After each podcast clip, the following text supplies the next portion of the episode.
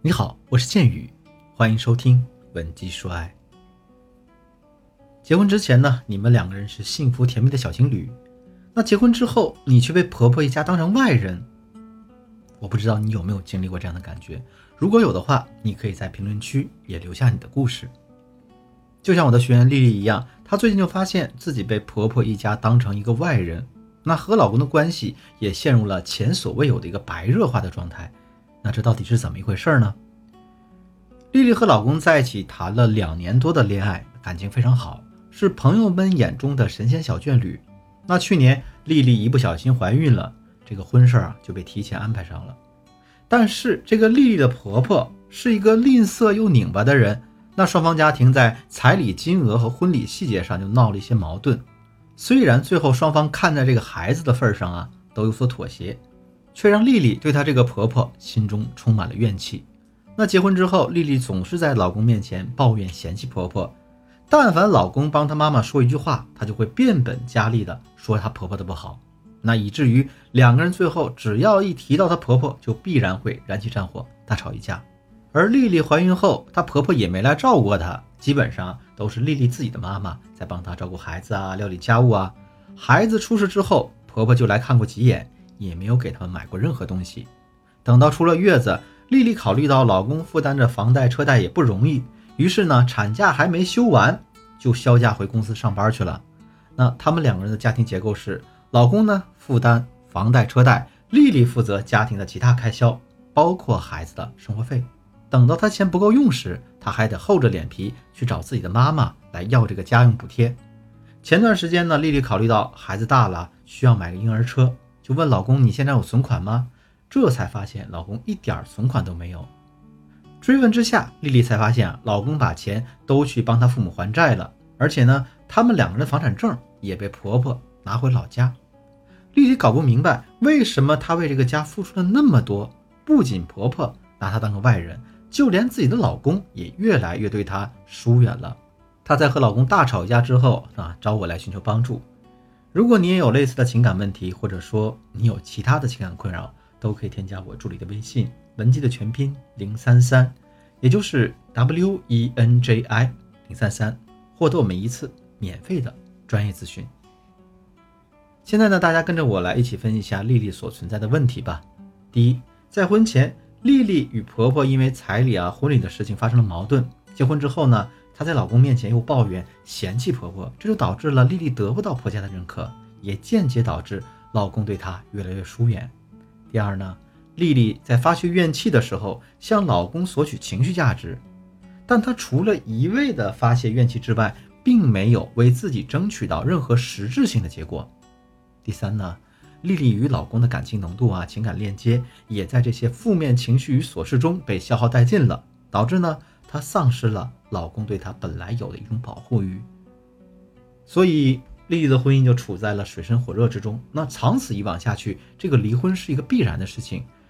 那如果丽丽想要拯救这段关系，收获一个幸福的婚姻生活，又应该怎么办呢？建宇老师呢，根据我多年的从业经验，给她制定一套解决方案。现在呢，我拿出一部分内容给大家分享一下，希望对你呢有所启发和帮助。方法一，以婆婆为切入点。建立情感链接，丽丽和老公本来是很幸福、很恩爱的小情侣，可见呢，他们本身是存在着很深厚的感情基础的。那么，他们两个人之间最大的问题就是，丽丽对婆婆的讨厌引起了老公的反感。毕竟呢，谁也不喜欢自己的妈妈天天被人抱怨、讨厌、嫌弃。所以，两个人想要修复这段感情，就必须要从婆婆这个外来的切入点下手。首先呢。啊，丽丽在老公面前要停止一切口头上的抱怨，要学会接纳婆婆。如果有不满的地方呢，就写在日记本上。写完之后呢，可以撕掉，不要让老公发现。第二，就是要学会和婆婆相处。我告诉丽丽呢，把她的婚姻当成一家公司，把婆婆当做公司里的合伙人。那为了这个婚姻能够盈利，那我们必须要处理好大家的关系。无论大节小假，都把这个礼物给婆婆安排上。有事没事呢，多夸夸婆婆。啊，当着他面夸，背着他面也要夸。那当着别人的面，那更要夸。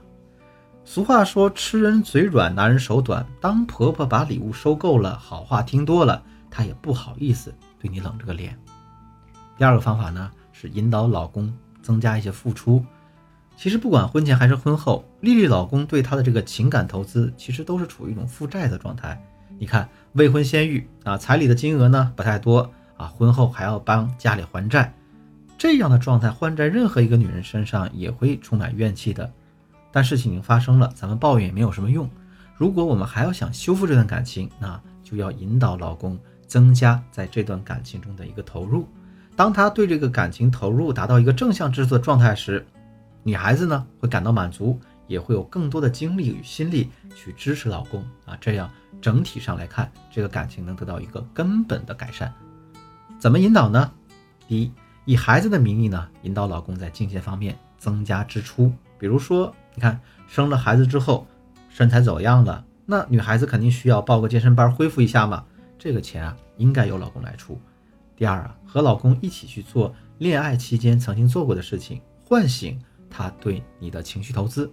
比如说，你们恋爱时经常去某家餐厅吃饭，那你就可以挑一个双方都比较轻松的时间啊，撒娇让他带你去。这里值得注意的是，当老公为你做了某件你希望他做的事情之后，一定要记得。以一个比较夸张的形式正面反馈给他，让他知道啊，他所做的所有事情，他接受你的引导是非常有意义的。第三个方法，给老公多提供一些情绪价值。丽丽和老公的感情呢，由浓烈变为冷淡，这难过的可不止丽丽一个人，她老公对此肯定也是非常伤心的。如果我们能够打开她老公心里的这个结，那两个人的感情肯定会直线式升温。我让丽丽给老公写了一封信。这信里的内容呢，包含了她对婚姻现状的一个遗憾啊，想要改变婆媳矛盾的一个决心，还有想要和老公一起经营好这个小家的心愿，希望能够约定某个具体的时间和老公深入交流。在交流的过程中，我让丽丽认真的聆听老公啊，在适当的时机抛出话题，引导话题，让老公把他心里积存的话通通都倾诉出来，然后再一起商量解决办法。